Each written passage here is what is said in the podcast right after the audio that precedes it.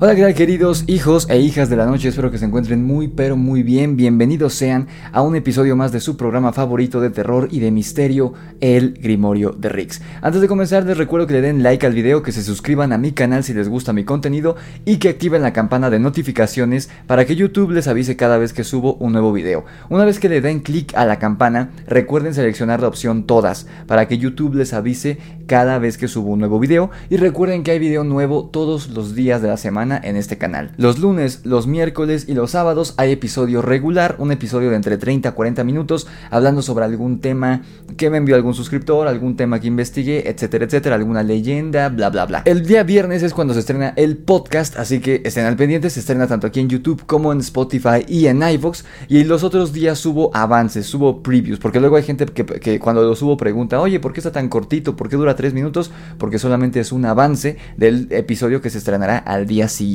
Pero como tal, hay video diario. Así que estén al pendientes, suscríbanse. También no se olviden de seguirme en mis redes sociales, las cuales son Instagram, Facebook, TikTok y Spotify. En Instagram y en TikTok me encuentran como arroba el grimorio de Rix, todo junto y con minúsculas. Y en Facebook y en Spotify me encuentran como el grimorio de Rix. Por cierto, les mando un abrazo a todos los que están escuchando esto en Spotify y en iVoox en formato MP3.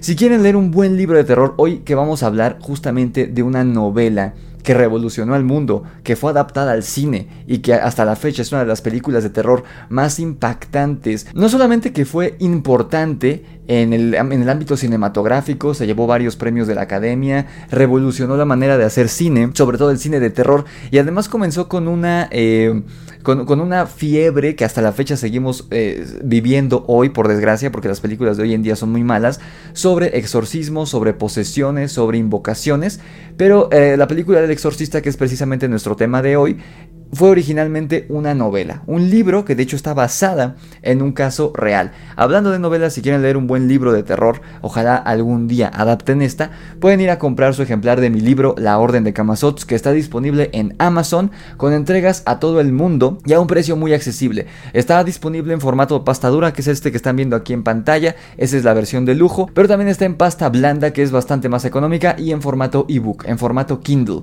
que en cuanto hacen el pago ya lo pueden leer. Así que Cualquiera de las tres versiones que ustedes quieran de la Orden de Camasots ya está disponible en Amazon. Es una historia que trata sobre terror cósmico, sobre vampiros, sobre leyendas urbanas de la Ciudad de México y del México prehispánico. Si les gustan eh, eh, autores como Stephen King, como H.P. Lovecraft, les va a gustar mucho mi libro porque tiene un poco esa aura. Solamente que transcurre en la Ciudad de México en el periodo actual, en, en el siglo XXI. Así que si les interesa, el link para que adquieran su ejemplar está en la descripción de este video o pueden ir directamente a amazon.com y hacer su pedido. Y ya por último, si tienen una experiencia paranormal, un relato, un testimonio, algo que les haya ocurrido a ustedes o algún familiar o algún amigo y quieran que contemos esa historia aquí en el canal, pueden hacérmela llegar a mi correo electrónico necronomiconrelatos.gmail.com o a mi número de WhatsApp que es el 56 38 00 03 45. Todo lo que les acabo de decir, los links a mis redes, el link para que adquieran su ejemplar de la Orden de Camasots, mi correo, mi WhatsApp, absolutamente todo está en la descripción de este video. Y pues muy bien amigos, ahora sí demos inicio de manera oficial con este episodio,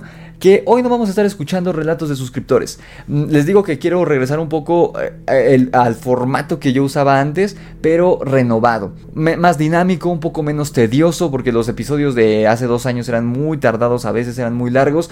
Quiero apegarme a un formato un poco más corto, pero no siempre contando relatos de suscriptores. Llevo ya dos años contando relatos de suscriptores y de vez en cuando me gustaría tocar temas en específico. Y hoy, como tal, el tema no son películas malditas. Hice un episodio de los primeros que subí en 2020 sobre películas malditas, sobre películas eh, que supuestamente traen algo macabro detrás de ellas, como por ejemplo toda la historia de Superman, películas como El Mago de Oz, estas películas que se dice se vivieron sucesos extraños durante el, rodaje de dichas películas, que los protagonistas, eh, los miembros del crew, los, los directores, los productores vivieron cosas extrañas no solamente en el set, sino fuera de, y que afectó negativamente sus vidas.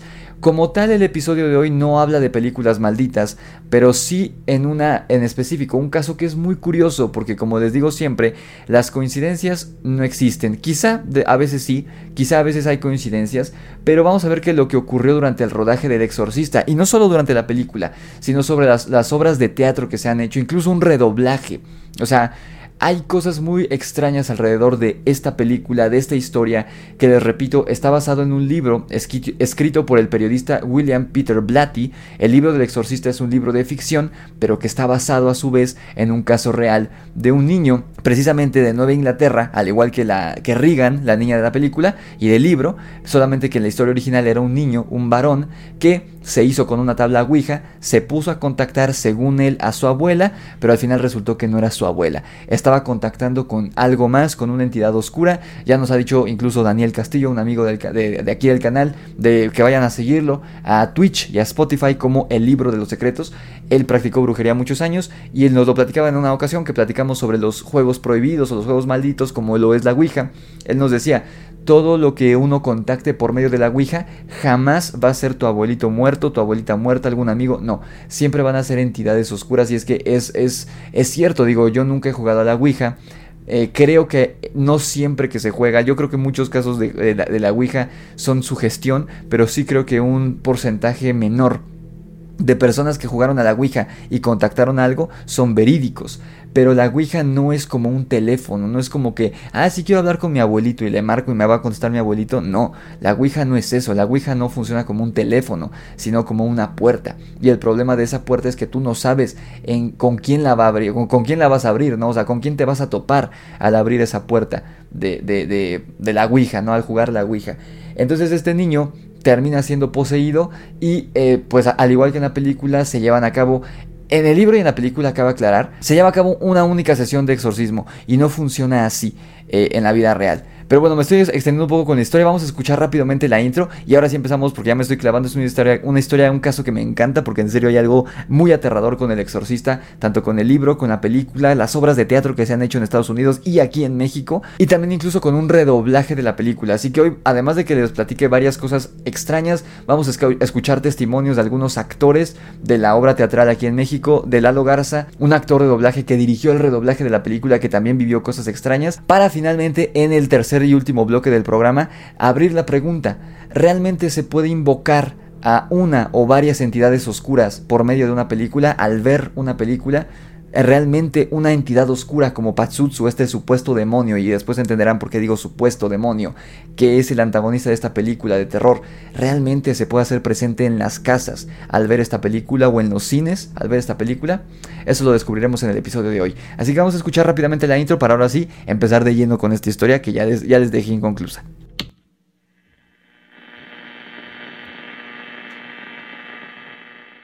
No, no te has equivocado. No intentes cambiar de frecuencia, porque lo único que hallarás en la programación será sonido blanco. Ya no te encuentras en tu realidad, sino que has sido trasladado a un mundo retorcido, oscuro y frío, mas no desolado. El lugar en donde te encuentras está habitado por los seres más aberrantes que solo pudieron haber salido de la mente del más trastornado e inmisericorde de los dioses. Vampiros, espectros multidimensionales, criaturas animalescas y humanas a la vez, duendes, extraterrestres, entidades oscuras, personas reptil y muchas más a las que el hombre ni siquiera ha sido capaz de nombrar debido a lo extrañas que son se encuentran en este sitio. La frecuencia fantasma ha comenzado su transmisión y si sigues sintonizando para cuando la voz de su locutor termine de sonar, puede que sobrevivas y puedas volver a tu mundana y sobria realidad.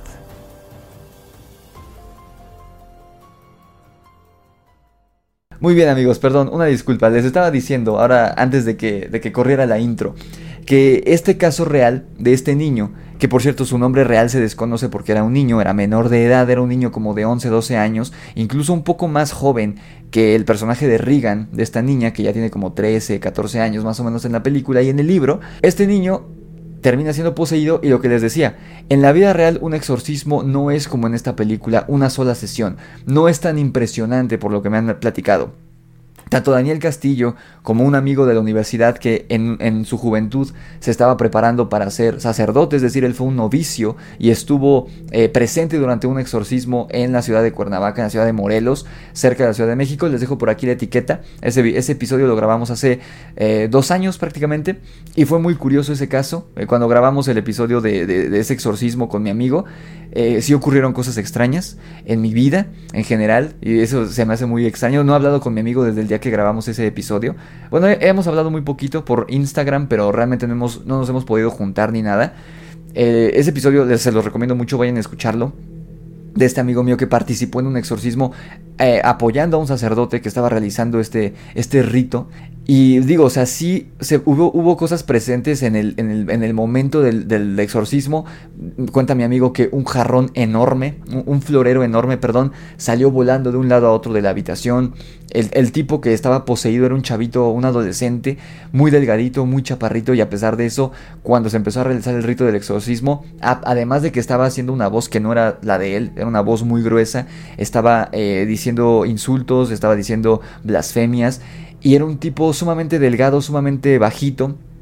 Y aún así requirió que muchas personas, que todos, el sacerdote y los novicios que estaban presentes, incluyendo a mi amigo, que eran como 5 o 6 personas, lo tuvieran que sostener con toda una silla enorme en la que él estaba sentado y amarrado, y aún así se movía.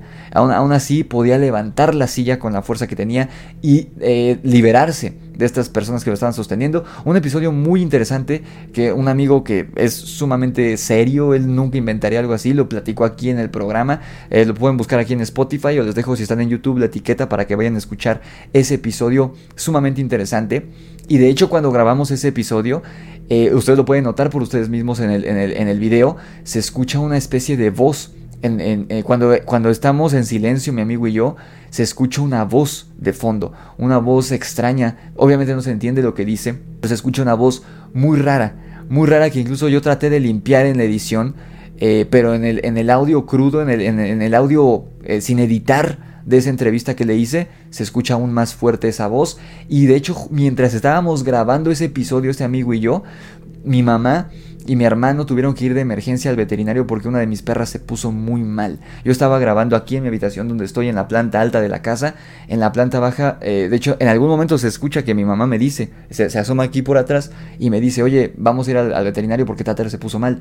Mi perrita eh, ese día presentó una, un problema en la columna y la tuvieron que operar. Eh, creo que al día siguiente, una cosa así, pero de la nada, mientras estaba grabando ese episodio con mi amigo, de ahí se vino una racha un poco mala en mi vida, no sé si fue coincidencia, no sé si fue realmente que, porque aparte no, no, fue la única ocasión. Cuando grabé esa entrevista con mi amigo que ustedes escucharon a finales del año 2021, si no me equivoco, fuera la tercera vez que él me contaba esa experiencia. La primera vez me la contó en un salón de clases con otros amigos, con una maestra en la universidad. La segunda ocasión en la que mi amigo me lo contó fue eh, durante el periodo después del terremoto del 19 de septiembre del 2017 de hecho, ahí estábamos en la universidad todavía. Y me acuerdo que él me lo estaba contando por nota de voz ya tarde en la noche. Y justo mientras me lo estaba platicando se fue la luz en todo el edificio en donde él estaba. Uno podrá decir, bueno, fueron coincidencias. Eh, la perrita ya estaba mal desde ese día en la mañana. Realmente no. Se, se puso muy mal hasta el momento que estábamos grabando la entrevista. Pero ya desde la mañana se veía rara. Lo de la falta de luz cuando me estaba contando mi amigo dos años, tres años antes. Puede ser que haya sido por lo del temblor, porque hubo muchas fallas eléctricas debido al temblor y demás. Podrían ser coincidencias, pero son demasiadas. Y a eso voy con esta historia del exorcista. En la historia real, el niño pasa a lo que iba era que los exorcismos en la vida real no son de una sesión, son varias sesiones, no siempre ocurren cosas impresionantes, no siempre ocurren, no siempre vuelan objetos, no siempre el poseído habla en lenguas, eso es si el poseído está empeorando.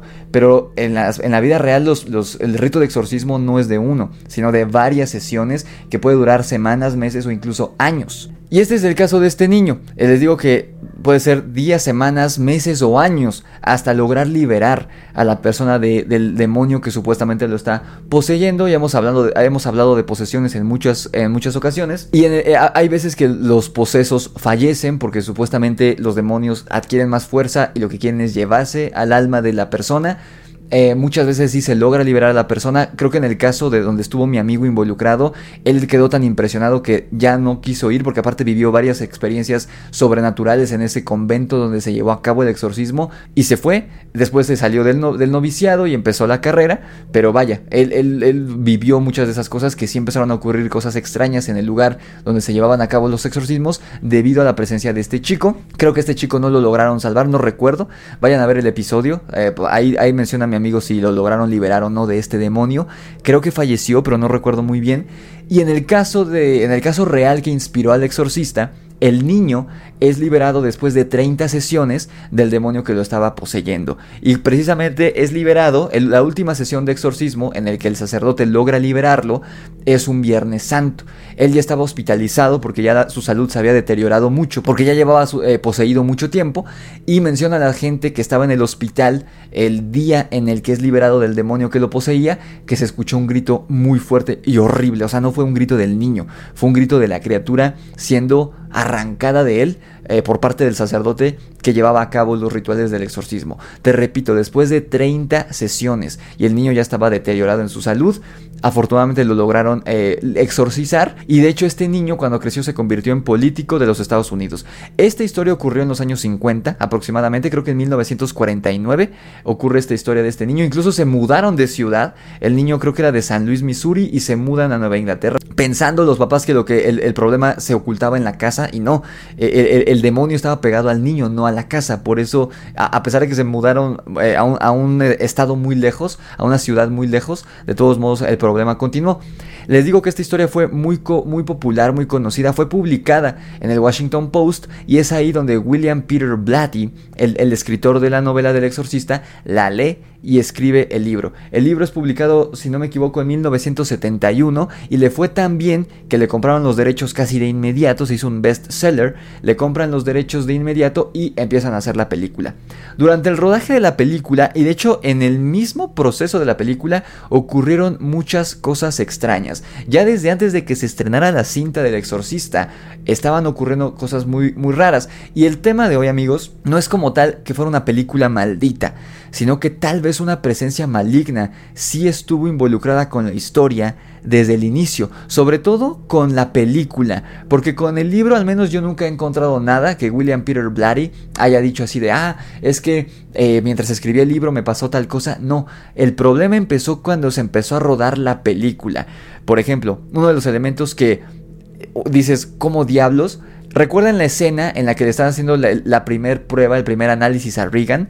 Que, es una escena muy bien lograda en el que le, hacen una, no sé cómo se llama, eh, lobotomía, no recuerdo cómo se llama, no, no es lobotomía, eh, no recuerdo cómo se llama el proceso médico, que le clavan un tubo en la garganta y vemos cómo sale la sangre, que está muy bien realizada.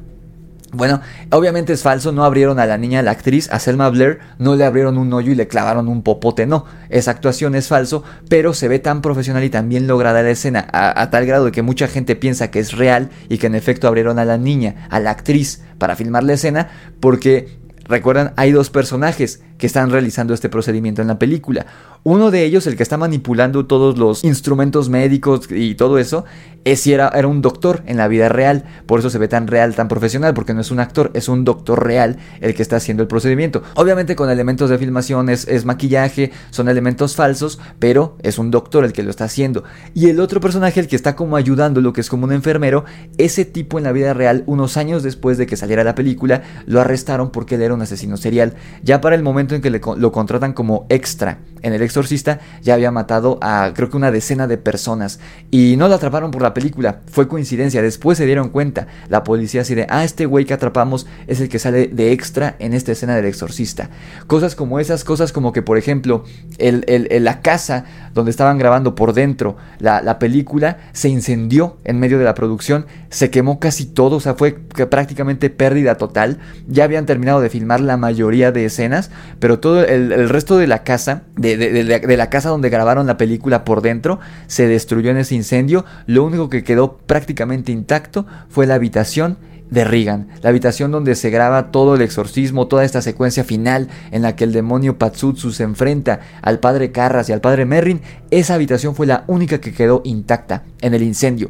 Obviamente, por seguridad, por el seguro de la película de la productora, que, es de la Warner, si no me equivoco, la, el exorcista, eh, revisaron y no había motivos de por qué se hubiera incendiado. No había habido fallas eléctricas, no había, o sea, no se encontró el por qué se había iniciado el fuego. Fue sumamente misterioso. Durante la producción de la película, es decir, mientras la estaban grabando, murieron tres operarios. Durante la producción, tres operarios murieron. Eso es un número muy alto. Algunos murieron en el set, algunos murieron en su casa. Por ejemplo, el, el vigilante, el guardia de seguridad que cuidaba el set durante la noche, lo encontraron muerto. Eh, eh, se, despidieron todos, grabaron, terminó su día de rodaje, se despidieron, el guardia estaba ahí cuidando y cuando regresaron a la mañana siguiente el hombre estaba muerto, le había dado un infarto. Y así como ese, hubo varias personas que fallecieron relacionadas con la producción. Por ejemplo, los actores Jack McGowan y Basiliski Maliaros Jack McGowan es el personaje de Burke, el, amigo que se pone borracho en la fiesta, el amigo de la mamá de Regan que se pone borracho en la fiesta y que lo corren porque se pone borracho. Y eh, Basiliki Maliaros, esa señora es la quien interpretaba a la madre del padre Carras. Si vieron la película del exorcista, habrán notado que los dos personajes mueren en la película. El, el personaje de Burke y el personaje de la madre del padre Carras mueren en la historia. Pues durante la postproducción de la película, es decir, cuando ya habían terminado de filmar y ya estaban editando la película, murieron estos dos actores. Que digo, la señora Basiliki, ella ya era una señora mayor, muy mayor, pero el otro señor, el, señor eh, Jack McGowan, McGowran, perdón, Jack McGowran, no era tan mayor y aún así los dos fallecieron y resultó muy curioso que los únicos dos actores que fallecieron durante la postproducción de la película eran actores cuyos personajes también morían en la película. Eso fue algo muy curioso que empezó a provocar cierto miedo entre los miembros de la producción entre el director, el productor, el mismo escritor, que de hecho también escribió el guion de la película, los actores, porque para este momento que mueren estos dos actores, ya había muerto el guardia de seguridad y los otros dos operarios que murieron durante la filmación. Con esto ya eran cinco personas de la producción que fallecían durante la realización de la película. Y además cuando estaban grabando la película también murió el hermano de, Max von Sydow, el actor que hace del padre Merrin, que aparte ese fue un caso muy curioso porque eh, justo cuando estaban grabando la escena del exorcismo, la, la, icónica escena de The Power of God Compels You, The Power of God Compels You, cuando la niña empieza a levitar y los dos padres le están mojando con agua bendita y están diciendo, el poder de Cristo te lo ordena, el poder de Cristo te lo ordena, mientras, mientras estaban filmando esa secuencia, al mismo tiempo falleció el hermano del actor Max von que hacía del, del, padre Merrin. Muy curioso. Por lo que esto llevó a que se retrasara la filmación de esta secuencia, porque obviamente Max von Sydow tuvo que ausentarse del set para ir al, al funeral de su hermano, ¿no? Y además otra persona, otro actor que también se ausentó del set de filmación durante el rodaje de la película unos días fue la protagonista, Linda Blair, perdón, la, protagonista Linda Blair, que hacía de Regan. Eh, ella también se tuvo que ausentar unos días del rodaje porque su abuelo falleció mientras grababan la película. Estas dos personas, el abuelito de Linda Blair y el hermano de Max von uno podría decir, bueno, puede que hayan sido unas desafortunadas coincidencias, ¿no? Finalmente no eran personas que estaban directamente involucradas con el rodaje de la película, pero es curioso que estas dos personas cuyos familiares murieron durante el rodaje eran prácticamente el protagonista y la antagonista de la cinta, es decir, el padre Merrin es casi casi el salvador de la película, aunque es el padre Carras quien se deshace del demonio, quien logra exorcizar a la niña, el que llega como la figura salvadora, el que descubre y se enfrenta a Patsusu al final, al inicio de la película, que encuentra la estatua en el desierto de, de Irak, es el padre Merrin. Y Regan era era, el personaje a través del cual se hacía presente el demonio. Resulta bastante curioso, pero uno podría decir, bueno, fue una desafortunada coincidencia.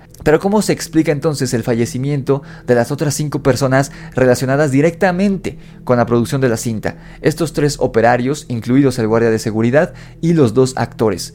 Y si contamos al hermano de Max, de y, al abuelito de Linda Blair, ya son siete personas que fallecieron durante el rodaje, por no mencionar el incendio del set, el incendio de la casa en la que se estaba grabando la película. Y en años posteriores también, eh, eso yo no lo contaría tanto, pero es, es, em, Vale la pena mencionarlo como esto de que este extra que aparece en la escena del hospital terminó siendo un asesino serial, era un asesino en serie que ya llevaba para ese momento creo que 7 u 8 víctimas. E, este extra que les mencionaba hace rato que aparece en el hospital, Paul Bateson, él eh, lo, lo atrapan porque le quita la vida a un crítico de cine y al investigarlo como sospechoso se dan cuenta de que ya tenía otros seis crímenes, otros seis asesinatos antes de este crítico de cine. Y así como eso de que atrapan a este extra que era un asesino serial, eh, ya después de ahí empiezan a ocurrir ciertas cosas, por ejemplo, el hijo de la actriz Mercedes McCambridge, ustedes se preguntarán quién es Mercedes McCambridge, es la mujer que le da voz al demonio de Patsutsu. La voz que se escucha cuando la niña habla estando poseída no es un hombre, es una mujer. Mercedes McCambridge, que hizo la voz de muchos espectros y demonios en, la historia del cine, incluso la consideraron para hacer la voz del demonio de los cazafantasmas 2, de, este que es como un príncipe cárpato. El actor era un luchador, eh, no hablaba muy bien, entonces le, querían poner la voz de esta señora y terminaron poniéndole la voz de Max von Precisamente en los cazafantasmas 2. Pero bueno, eso eso era un dato geek de cine que debía haber mencionado más bien en Los Amos del Multiverso, no aquí. Pero el, el, hijo de esta actriz, años después de que saliera la película, le quitó la vida a sus hijos, a su esposa y después él se quitó la vida a él mismo. El hijo de Mercedes McCambridge que le dio voz prácticamente al demonio de Patsutsu. Si se fijan, Regan, Linda Blair y Mercedes McCambridge, de cierta forma ellas, ellas le dieron vida al demonio Patsutsu, porque Linda Blair interpretaba a Regan, la que estaba poseída, y la que le daba voz literalmente al demonio era esta actriz, Mercedes McCambridge. Entonces, es curioso que familiares de las dos actrices murieran, el abuelito de, de Linda Blair durante la filmación y el hijo de Mercedes McCambridge, que además no solo se quitó la vida a él, sino que le quitó la vida a su esposa y a sus hijos, años después, resulta curioso. Podrá ser coincidencia, podrá que no lo sea. Pero sí, así como esas ocurrieron muchas cosas. Una vez que sale la película que se estrena en cines, eh, hay una historia, creo que en un cine de España o de Italia, no recuerdo que era un edificio muy bonito, muy antiguo este cine.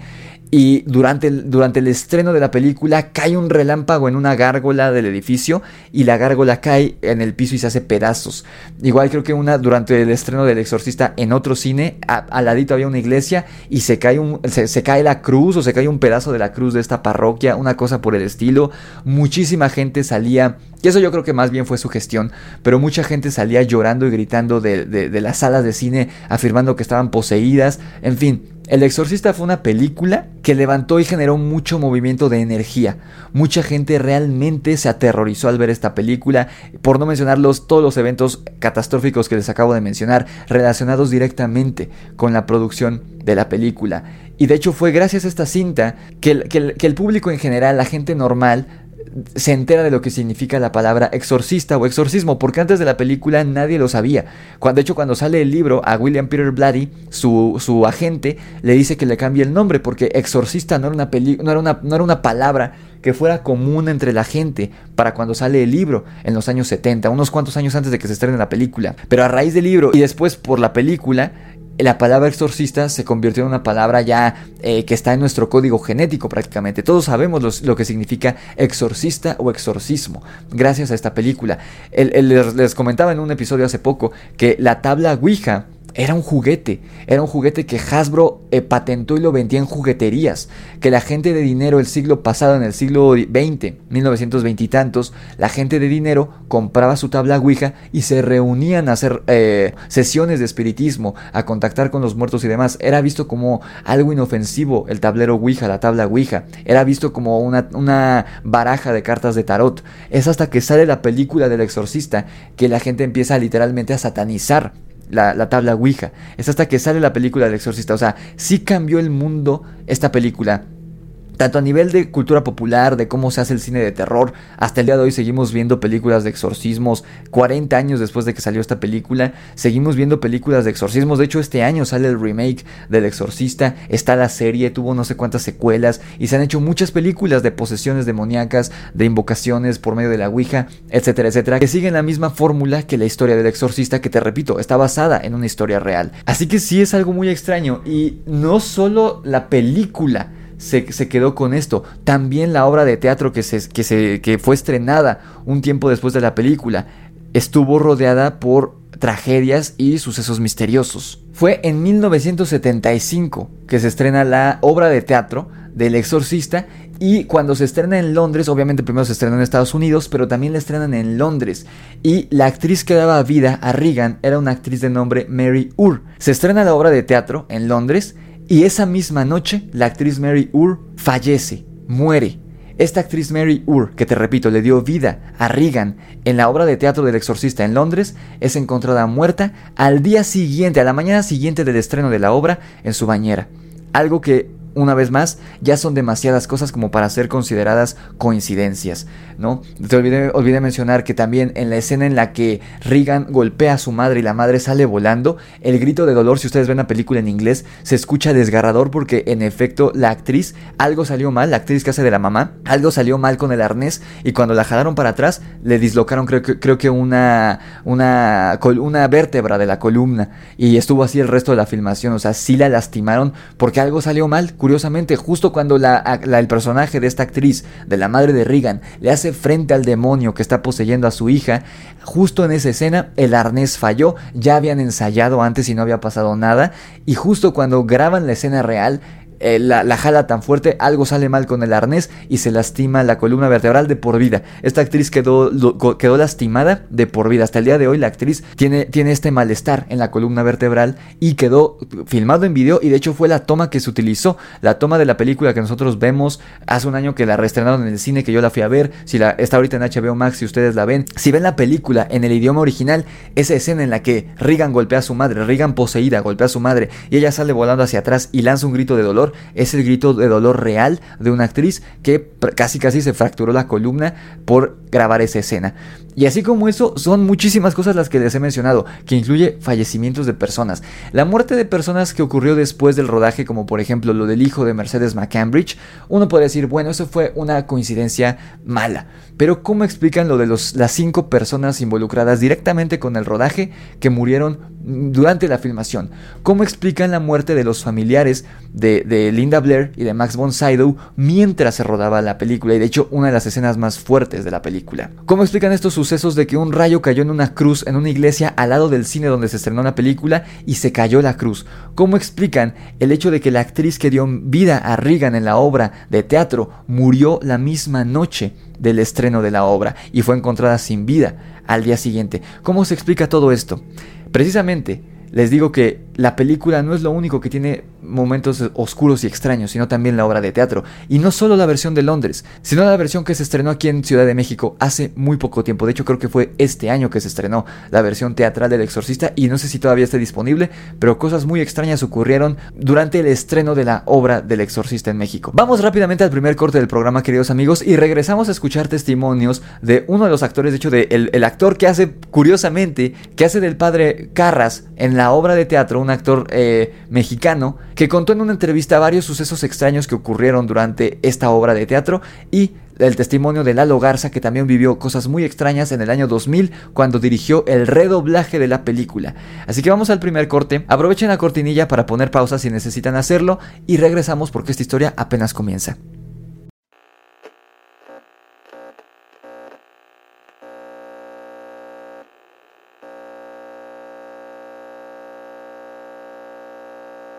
¿Qué tal queridos amigos? Bienvenidos de vuelta a esto que es su programa favorito de terror y de misterio, El Grimorio de Rix. En su emisión de podcast, olvidé mencionar el número de episodio, creo, creo que es el número 134 el día de hoy, si no me equivoco.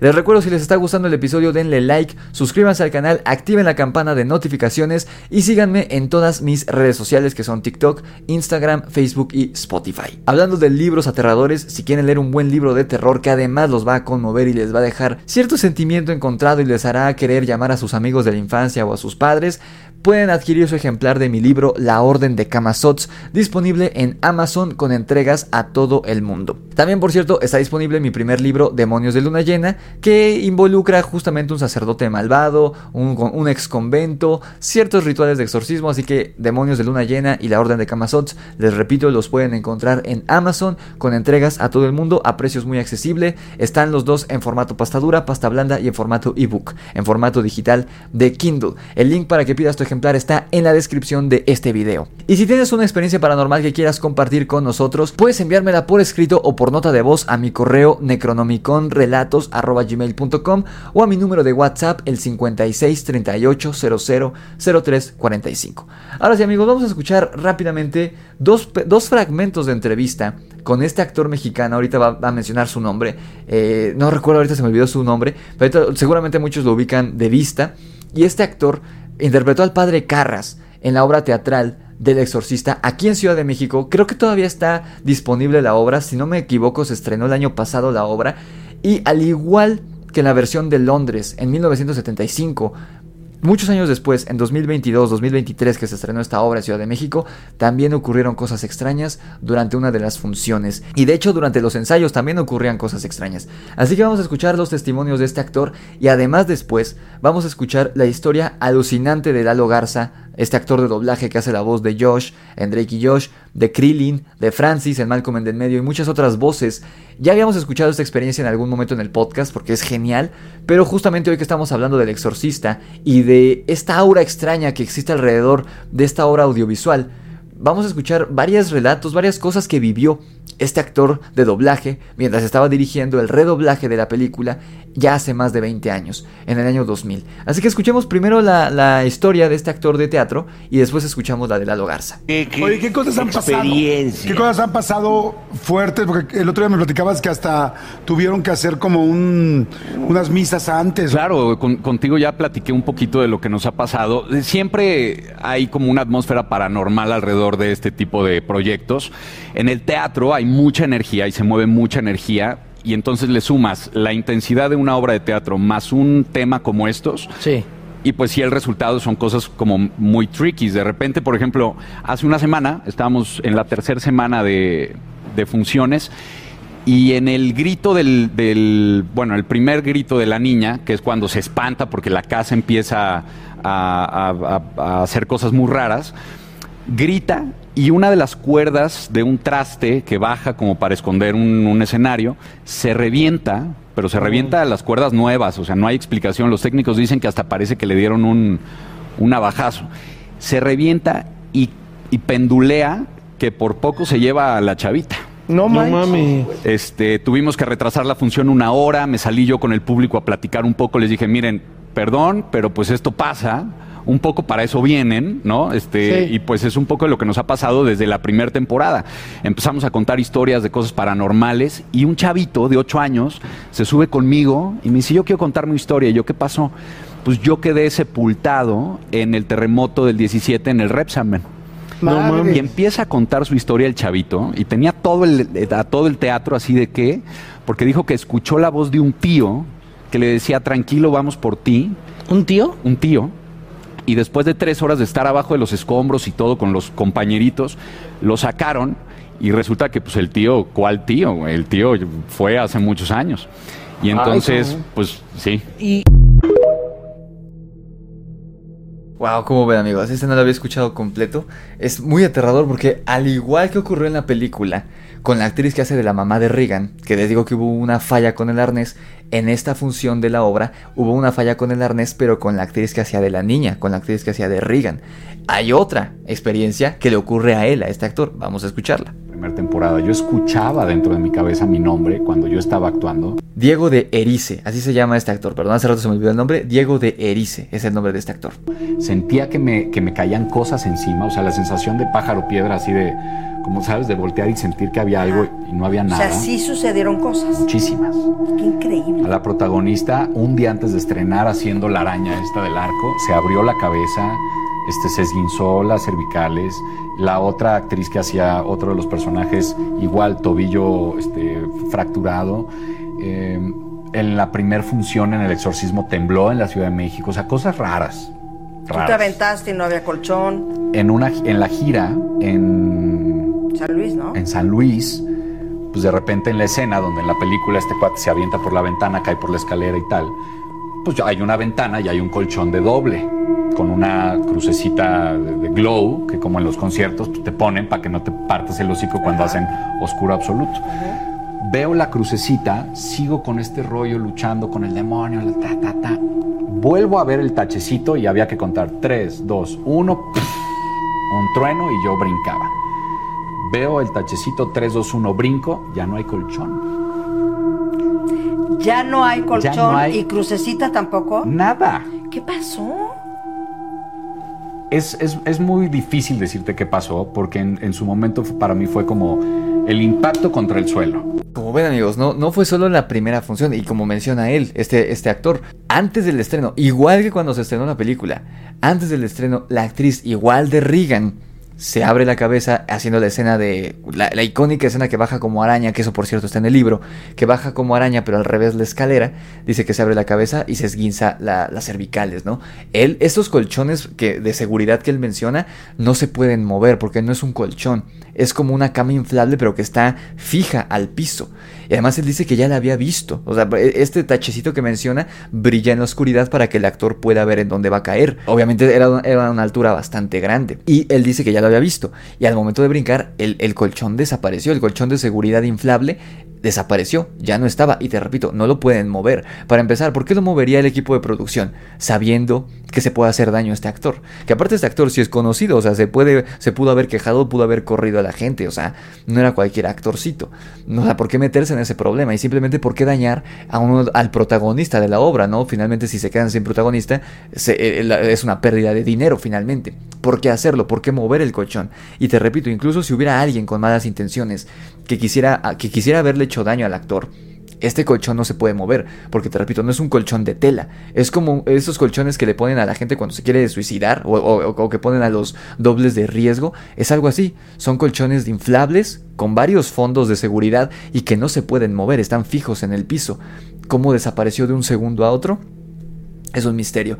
Pero esto que menciona este actor de que, de que hay movimiento de energía es verdad. Hay muchos teatros, independientemente de esta historia, hay muchos teatros en la Ciudad de México que son muy antiguos y que hay infinidad de relatos de actores que eh, afirman haberse topado con, con fantasmas. Incluso el, fallecido actor este cómico Héctor Suárez eh, contó una historia que él se topó de frente con el fantasma de Manolo Fábregas en su teatro así de frente en el baño. Ya escuchamos esa historia en algún momento, también la recopilé de, otro programa y la escuchamos en el podcast hace como dos años. O sea, hay muchos teatros, el, mismo, hay una obra muy famosa, eh, La Dama de Negro, que se le hizo una adaptación cinematográfica con Daniel Radcliffe hace unos años, con el que hace de Harry Potter. Esa obra en Ciudad de México es todo un, hit. Yo siempre la he querido ir a ver, nunca he podido, a ver si la puedo ver este año, porque ya está disponible ahorita esa obra. Y hay innumerables relatos de todos los actores que han participado desde hace décadas en esa obra de que ocurren cosas extrañas en el teatro en el que se realice, porque se ha realizado en diferentes teatros, y en el teatro en el que se realice ocurren cosas extrañas durante la obra de la, de la Dama de Negro. En los ensayos, cuando se estaban preparando la escenografía, durante la misma función con el público ocurren cosas extrañas, se hacen presentes diferentes entidades. Los teatros, como son lugares en los que se mueve mucha energía, como dice este actor, sí ocurren cosas extrañas. Y en este caso específico del exorcista, fue como multiplicar esa energía negativa, si quieres verlo así. O sea, lo que te digo, lo que te platicé al principio del programa, lo que yo viví grabando con mi amigo, que yo no estaba durante el exorcismo. O sea, mientras él y yo, él y yo solo estábamos platicando. Y aún así, el hecho de platicar esa experiencia, las dos veces que me la platicó, ocurrieron cosas extrañas. En la primera vez se va la luz en su edificio y sí se, vivíamos una, una, vibra muy tensa, a pesar de que él estaba en la Roma y yo estaba aquí en mi casa cerca de Reforma, platicando por teléfono y aún así. Y luego la segunda ocasión que me lo platica, que lo grabamos para el programa, eh, ocurre lo que te digo con mi perra. Y cuando yo bajé, de, que terminé de grabar, guardé todo, bajé, estaba mi otra perra, todavía vivía, y ahí se vivía una, una, una, una aura muy extraña en la casa, o sea, sí se sentía raro, se sentía feo, muy feo. Sí fue, fue extraño, fue muy extraño.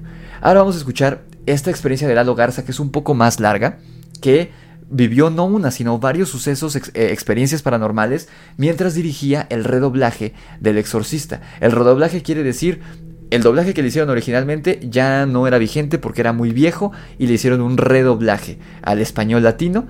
Él lo dirigió y eh, mientras dirigía, mientras, mientras los actores de doblaje hacían su trabajo y también fuera de los estudios de grabación, este actor de doblaje y director de doblaje, Lalo Garza, muy conocido, muy famoso, vivió cosas muy extrañas debido a estar trabajando a ser el encargado del redoblaje de esta película. Vamos a escuchar todo lo que pasó. Storytime de mis historias paranormales cuando dirigí el redoblaje del exorcista en el año 2000. Corría el año 2000 y yo estaba empezando a dirigir doblaje. Me asignaron la dirección de esta película eh, y en aquella época a los directores nos daban un videocassette en VHS. Un VHS es esto. Esos videocassettes se ponían en videocaseteras, que eran aparatos electrónicos que conectabas a la luz y funcionaban normal. Parte del trabajo de un director de doblaje es ver la película y analizarla para saber eh, cómo tienes que dirigirla, qué actores tienes que llamar, entender bien la trama. La primera historia paranormal. Estaba revisando el material en mi casa y de pronto se fue la luz justo antes de la escena de la araña cuando bajas y las escaleras. Bueno, se fue la luz, obviamente todo se apagó en mi casa ya habrá durado que cinco minutos que no hubo luz. Y como todos ustedes saben, cuando se va la luz y regresa la luz, pues los aparatos electrónicos se apagan. Aquí curioso, también, al igual que, así como la actriz de la obra de teatro mexicana, del exorcista,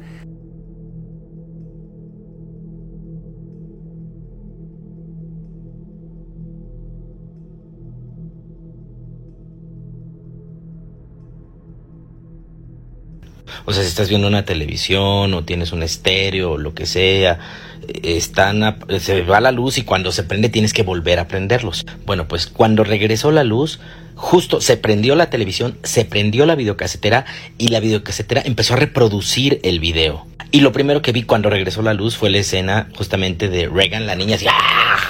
bajando en la escena que yo nunca había visto en mi vida. Y fue horrible. Después comenzó la grabación, eh, el primer día pasó sin problemas y la noche del primer día yo salí con un amigo.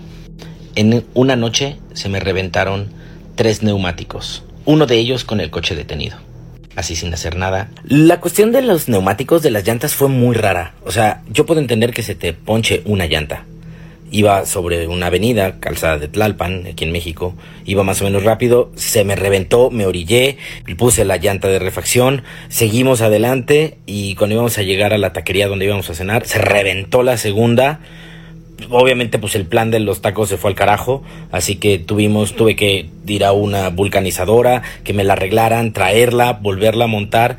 Y la tercera, eh, fui a dejar a mi amigo ya en la noche a su casa y estábamos platicando en el coche y así estacionados, se reventó otra, ni siquiera eran las primeras dos, era una tercera que se reventó nada más por, por, porque sí, dijo, ¿por qué no me voy a reventar? Esa noche fue un poco catastrófica, era una noche de viernes. Esa noche de viernes mi mamá me habló por teléfono y me dijo, no me voy a quedar a dormir en la casa, me voy a ir a casa de tu hermana. Mi hermana ya está casada, tiene hijos. O sea, iba a estar yo solo en mi casa. Así que la noche del viernes, después de regresar de mi cena y la noche de los neumáticos, estaba en mi casa solo. Yo por seguridad le puse la cadena a la puerta. ¿Qué es esto? Es como un pestillo que es como una cadenita para evitar que se abra. La puse por seguridad. Y ya me dormí. No pasó nada esa noche. La mañana del sábado a mí si hay algo que me molesta mucho es que me despierten violentamente, que me griten o que me, que me despierten así de, oye, me compras o hay que hacer esto o hay que... Me, me, me pone muy de malas. Yo siempre he dormido con las puertas de, mis, de mi habitación abierta. De pronto oí cómo se azotó una puerta así, ¡pa! súper fuerte. Yo me asusté y me paré súper enojado, así de, ¿por qué me despiertan? Y veo la puerta y no había nadie. Cuando oí el azotón de la puerta, yo dije, eh, mi mamá ya llegó, llegó de casa de mi hermana y me azotó la puerta, se azotó una puerta y me despertó. Cuando vi que estaba puesta la cadena, vi que no había llegado y que no había nadie en mi casa. O sea, vaya, un ladrón no se va a meter y va a volver a poner la cadena. Y no había ventanas, o sea, era un domingo a las 10 de la mañana, no había corrientes de aire, no había nada, o sea, las ventanas estaban cerradas. X, no le di importancia. Pasó el fin de semana, eh, comenzamos las grabaciones a la siguiente semana y me encontraba grabando con César Arias, la voz del Hokage, la voz de Dumbledore. Él me hizo al padre Merrin, al, al viejillo que hacía el exorcismo. Desde que empezamos a grabarlo a él empezaron a pasar cosas raras. Se metió un ruidito en la grabación, un y el ingeniero no sabía de qué era. Me decían, es que estás haciendo ruido, el actor, yo, nadie. Era un ruido. Total que no sabíamos de qué era el ruido, nadie estaba haciendo ruido y en la grabación se metió un clic y repetíamos y repetíamos y se seguía oyendo, a veces más fuerte, a veces más bajito, hasta que hubo una en que de plano se lo dije al dueño de la empresa y el dueño dijo, mira, esa casi no se oye, ya, déjala. Y se quedó ese ruido. Más adelante eh, se fue la luz en la empresa. Rarísimo, porque es una empresa en donde nunca se iba la luz. Yo no sé si fue paranoia o qué, pero ahí sí no había ventanas. Se fue la luz y nos quedamos completamente oscuras. Decidimos salir este actor y yo a abrir la puerta para salir del estudio y no estar allí encerrado. Y la puerta estaba trabada. O sea, sí le tuvimos que hacer como ah, ah, ah, para abrirla y pudimos, pudimos salir. Se tardó la luz como media hora en regresar, ya eran como las 8 de la noche y viene algo bien feo. Y bueno, ya, regresó la luz, terminamos de grabar al padre Marin, a mi Cesarito Arias, que en paz descanse.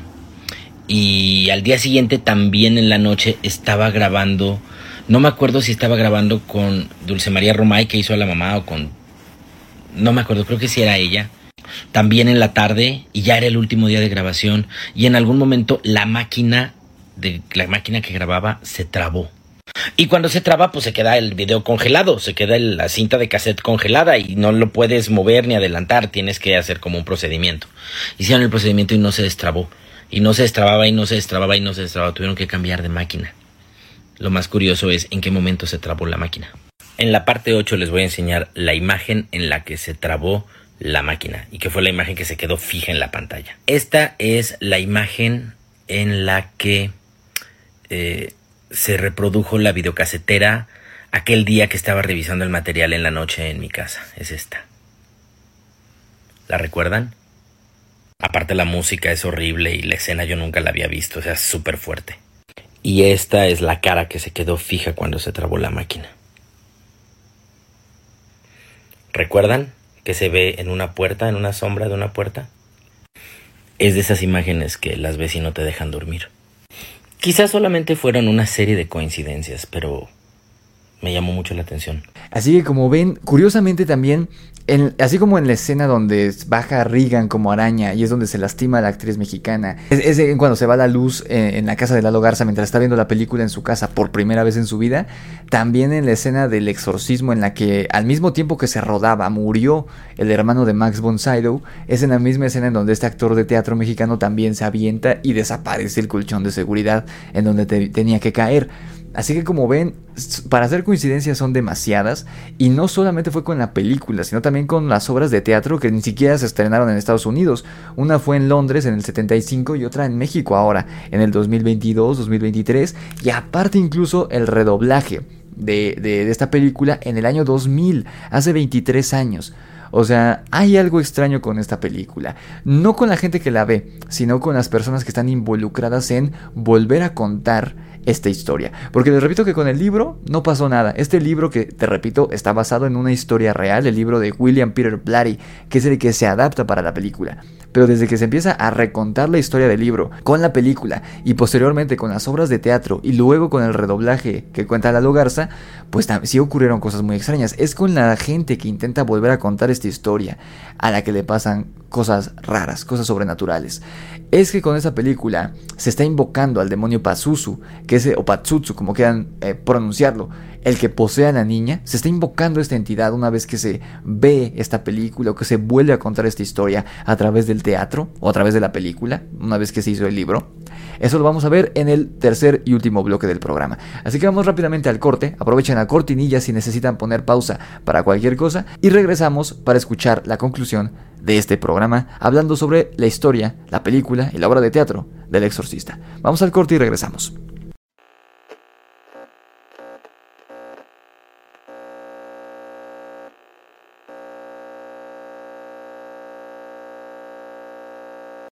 Hola, ¿qué tal queridos amigos? Bienvenidos de vuelta a su programa favorito de terror y de misterio, El Grimorio de Rix, en su emisión de podcast, episodio número 134, si no me equivoco, número 133. Gracias por llegar hasta este momento del programa, gracias por dejarme acompañarlos en un episodio más, un episodio de viernes, ya es mañana, tarde, noche de viernes, si están escuchando esto el día del estreno, y si no, pues también muchas gracias por haberle dado clic a este episodio, ya fuera en YouTube o en Spotify. Les recuerdo que le den like al video si les está gustando, que se suscriban a mi canal y que activen la campana de notificaciones. También síganme en mis redes sociales que son TikTok, Instagram, Facebook y Spotify y suscríbanse a mi canal secundario aquí en YouTube, Rix los Amos del Multiverso donde hablamos de cine y de cultura popular. También si quieren su ejemplar de mi libro La Orden de Camasots o Demonios de Luna Llena, mi primer libro, están disponibles en Amazon con entregas a todo el mundo a un, precio muy muy bajo.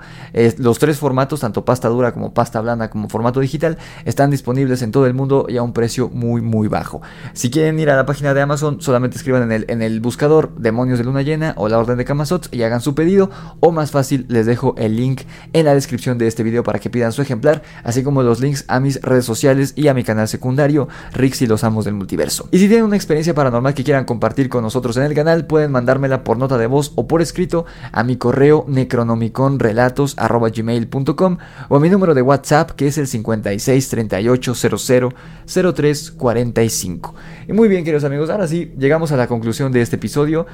Es realmente que a través de la historia del exorcista, que comenzó como un libro que adaptaba un caso de la vida real y después se hizo película y después obra de teatro, es esta historia, basada, te repito, en una historia real, una manera de invocar a un demonio, de invocar energías negativas, porque sin duda hay algo extraño con esta película, con esta historia, porque ni siquiera con la película, también con la obra de teatro, hay algo extraño alrededor de ella. Eh, para que sean coincidencias son demasiadas. O sea, cinco personas involucradas directamente en la producción de la película murieron durante la producción. Dos actores y tres operarios de, digamos, de, de los miembros del staff, ¿no? Del crew más dos eh, familiares de los protagonistas que murieron durante el rodaje de la película. Siete personas murieron durante el rodaje de la película y después del estreno todavía murieron otras personas. La familia de, de Mercedes McCambridge que hizo la voz del demonio, su hijo hizo estas cosas horribles y luego se quitó la vida. Atrapan a este extra que era un asesino serial que ya había matado a siete personas para cuando sale en la película del exorcista haciéndola de doctor. En fin, muchas cosas muy extrañas, cosas que ocurren. La, actriz que se lastima durante el rodaje, eh, los, sucesos extraños que ocurren cuando, cuando se estrena la película en los cines. Luego en la obra de teatro en Londres, la actriz que hacía de Regan muere la noche del estreno. Luego todo lo que pasa aquí en la obra en México. Luego con el redoblaje son decenas de casos, incluso trágicos, que terminaron, terminaron en muertes de personas involucradas con esta película. Incluso se cuenta también que William Peter Blatty, el escritor de la novela y el director de la película, al principio se llevaban muy bien y conforme se fueron, se fue filmando la película, eh, se llevaron muy mal, terminaron peleados. De hecho, el director no volvió a dirigir las secuelas que se hicieron que son muy malas, ya no las dirigió el mismo director aunque William Peter Blatty sí estuvo involucrado como guionista de las películas, así como lo estuvo de la primera, además de haber escrito el libro. O sea, es como si una energía muy oscura hubiera estado presente en el set y una vez que se terminó de grabar, porque no solo fue el set, te digo que fue durante la postproducción que mueren estos dos actores, la, actriz que hace la, mamá de Carras y el actor que hace de Burke, el amigo de, el amigo director de cine eh, de, de la mamá de Regan. Eh, mueren durante la postproducción. O sea, eso ya no fue durante el rodaje, ya no fue en el set. O sea, el problema no era el set de la película, era la película como tal, la historia. Es de verdad algo muy curioso. Y resulta curioso que el demonio que posee a Regan, el demonio Patsutsu, no es un demonio de la cultura, de la, religión eh, católica o cristiana moderna. O sea, Patsutsu no es un demonio eh, judeocristiano, no es, un, no, no es un demonio abrámico, como lo podría ser Lilith, que bueno, vimos que Lilith era, eh, tiene orígenes de Mesopotamia, o sea, tampoco es perteneciente al, al, antiguo, mucho menos al Nuevo Testamento.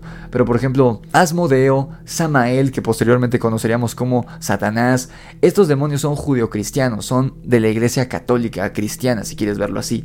Patsutsu es miles de años más antiguo que, las culturas abrámicas, que las religiones abrámicas. Patsutsu era un demonio de los mesopotámicos también, al igual que Lilith. Era un demonio mucho más antiguo que el mismo Dios. O sea, y ahí es donde entra mi problema con la religión que les he dicho muchas veces, el por qué yo no creo en Dios y por qué no creo que los demonios sean estos seres eh, que están que tienen como propósito corromper a la humanidad porque odian a Dios. Sí creo que hay entidades oscuras Patsutsu quizá es una de estas entidades oscuras, pero no es un demonio abrámico, te repito. No es un demonio que tuviera como enemigo a Jesucristo. No, Patsutsu era un demonio del que hablaban los mesopotámicos, la primera civilización humana, la primera cultura humana. Era un demonio del viento y a este demonio se le atribuían las pestes y la muerte. Eh, a este demonio Patsutsu. De hecho, en la película, cuando, cuando el padre Merrin está en Irak y encuentra la, la, la estatua de Patsutsu de piedra, está esta tormenta de arena, esto, este viento lleno de arena que, que, jala podredumbre, que jala personajes muy extraños que aparecen en, esa escena de la película, esa escena de apertura, los perros peleando. Digo, eso ya es más de análisis cinematográfico, pero a eso voy. Patsusu, este demonio antiquísimo, tan antiguo como la humanidad misma, está presente en la película. Y está presente en muchos momentos, ¿no? Y, se habla, literalmente le dieron una voz al demonio. O sea, no es nada más que aparece la estatua, sino que le dieron una voz, una voz que fue interpretada por esta actriz Mercedes McCambridge. Literalmente se le dio vida al demonio Patsutsu con la película del exorcista, después de muchos miles de años de que la humanidad hubiera mencionado su nombre por última vez. O sea, pasan varios miles de años desde que el último ser humano menciona el nombre de Patsutsu, de este demonio del viento, en, en Mesopotamia, para que vuelva a ser mencionado en la película. Yo creo que no creo que la película como tal, verla te provoque algo. Yo creo que el, hecho de verla no te hace nada. Yo la, he visto miles de veces, la fui a ver al cine hace un año que la reestrenó Cinemex aquí en Ciudad de México, no me pasó nada, no pasó nada durante la, la proyección de la película. Yo creo que el verla no te provoca nada, no, no, no hay ningún problema con que veas la película. Me he encontrado TikToks, incluso mi mismo amigo Daniel Castillo nos llegó a decir que ver películas de terror es como abrir portales. Yo no creo en eso. Eh, para mí eso no tiene ningún sentido. Me he encontrado muchos TikToks de, de gente pues esotérica o no sé cómo llamarlos, que dicen que ver películas de terror es como abrir portales, invocar entidades. Yo no lo creo. Si fuera así, yo ya habría tenido alguna experiencia paranormal porque me la paso viendo películas de terror. De hecho, ahora mismo, mientras yo grabo esto, yo me dormí ayer a las 2 de la mañana por estar viendo La Noche del Demonio 1 y 2. O sea, yo no creo que, abrir, que ver una película de terror te sea, sea abrir portales e invocar entidades. Si fuera así, yo ya habría invocado miles de entidades porque he visto muchísimas películas de terror a lo largo de mi vida a la hora, a la supuesta hora del diablo, que yo tampoco creo en la hora del diablo, es que la historia 3 de la mañana y todo eso, yo no creo. Yo creo que ver una película de terror no te provoca ningún mal real. Puede que te sugestiones, de hecho yo creo que todo eso es únicamente sugestión, pero las personas que estuvieron involucradas en esta película y en la obra de teatro fue como revivir, por así decirlo, el hecho de volver a crear fe el hecho de que la gente creyera, por lo menos durante las dos horas que dura la película, en Patsutsu, en un demonio que creían los mesopotámicos hace miles de años, la primera cultura eh, humana, creían en él, le daban cierto poder al creer en él. La humanidad se olvida de esta entidad y muchos miles de años después vuelve a ser mencionado su nombre y se muestra su imagen, porque esta estatua que vemos en la película, que de hecho también sale al momento del exorcismo, al, final de la cinta, este ser horrible, que de hecho tiene su miembro viril de fuera y trae una mano así y tiene alas y la otra mano la tiene aquí debajo. Esa, esa figura que se muestra en la película sí es la figura real con la que era representado Patsutsu para los mesopotámicos. O sea, sí es, no, no es que inventan, porque muchas veces en las películas hablan de tal demonio lo que sea, pero ellos hacen su propia interpretación. el director hace la propia interpretación de este demonio. Pero aquí en El Exorcista sí usaron la imagen real con la que era representado Patsutsu para los mesopotámicos. Entonces, el hecho de que haya tantas cosas extrañas involucradas con esta historia, tanto con la película como con la obra de teatro, en Estados Unidos, en Londres, en México, como estamos viendo, no es la gente que lo esté viendo la que está sufriendo ese fenómeno, sino la gente que participó en contar la historia. Los actores, los, los miembros del, staff, ya fuera de la obra de teatro, la película, la gente que participó en la postproducción, el guardia de seguridad, los operarios, en fin, esas personas son las que sufrieron las consecuencias de que quizá esta energía que los mesopotámicos denominaban como Patsutsu, un demonio del viento, se hizo presente porque fue mencionado después de muchos miles de años. Fue como, literalmente como en las películas, en, Evil Dead, cuando se encuentra en un libro antiquísimo y tiene una advertencia de no abras el libro porque se va a liberar tal o cual entidad, yo creo que algo así fue el mencionar el nombre y el traer la imagen física, la imagen visual de la representación de este demonio a la pantalla grande. Fue como despertarlo, por así decirlo. Fue como si hubieras frotado una lámpara mágica y hubiera surgido el genio. Solo que no fue un genio mágico lo que surgió de esa lámpara cuando se filmó El Exorcista, sino que fue un demonio que los mesopotámicos llamaban Patsutsu. Y esa entidad, esa energía oscura, como quieras verlo, sigue estando relacionada con la historia, con la película o con la obra de teatro. Y por eso cuando se vuelve a contar la historia, ya sea en la pantalla grande o en, un teatro en Londres o en México, con, décadas de diferencia, puede que esta entidad se vuelva a ser presente. Es como volver a invocarlo, como rezar su nombre.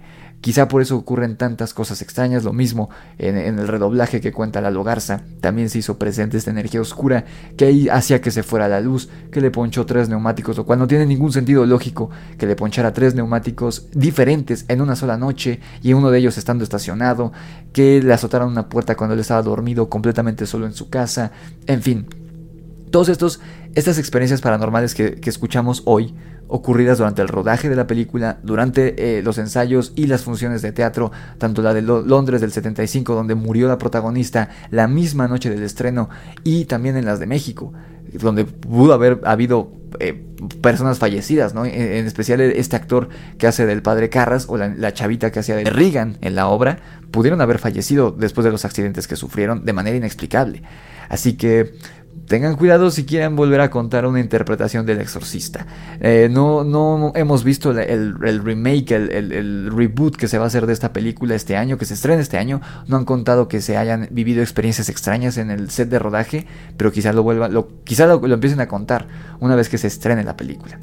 Pero bueno amigos, ¿ustedes qué opinan? Déjenme saber en los comentarios. ¿Creen que esta energía oscura que los mesopotámicos denominaban hace miles de años, miles de años como Patsutsu, esté presente todavía cada vez que se intente volver a contar la historia del exorcista? Historia ficticia, pero basada en una historia real que en la que se menciona explícitamente al demonio Patsutsu? Déjenme saber en los comentarios. Con esto, queridos amigos, llegamos al final de este episodio. Muchísimas gracias por acompañarme una semana más en el Grimorio de Rix, en, su emisión de podcast. Ya nos vamos. Eh, no sin antes recordarles que le den like al video, que se suscriban al canal, activen la campana de notificaciones, que me sigan en mis redes sociales y que se suscriban a mi canal secundario de YouTube, Rix y los Amos del Multiverso. También pidan su ejemplar de La Orden de Kamazots o Demonios de Luna Llena, exclusivos de Amazon, con entregas a todo el mundo. Les recuerdo el link para que pidan su ejemplar de La Orden de Kamazots está en la descripción de este video y también los links a todas mis redes sociales y a mi canal secundario aquí en YouTube. Y ya por último, si tienen una experiencia paranormal que quieran que escuchemos aquí en el programa, pueden mandármela por escrito o por nota de voz a mi correo necronomiconrelatos.gmail.com o a mi WhatsApp que es el 5638000345. Espero que hayan disfrutado este programa, yo disfruté mucho haciéndolo porque es un formato que quiero volver a traer, un formato... Hoy escuchamos algunos videos, algunos testimonios, pero va a haber episodios donde solamente sea yo charlando. De hecho, hoy quería hacer un episodio hablando sobre vampiros, ahora que el tema de vampiros ha pegado muchísimo en el canal, por cierto, muchas gracias. Quizá incluso también haga un episodio hablando de este caso de Michigan, que ha tenido muchísimas vistas. Eh, todas las 3, 4 partes que he subido de este caso que está siendo registrado en TikTok. Quiero hablar de este caso en un episodio, únicamente charlando al respecto. Así que estén al pendientes, vamos a seguir escuchando también relatos de suscriptores. Así que yo me despido amigos, nos escuchamos en la oscuridad, nos escuchamos la próxima semana. Cuídense y tengan un excelente inicio de día.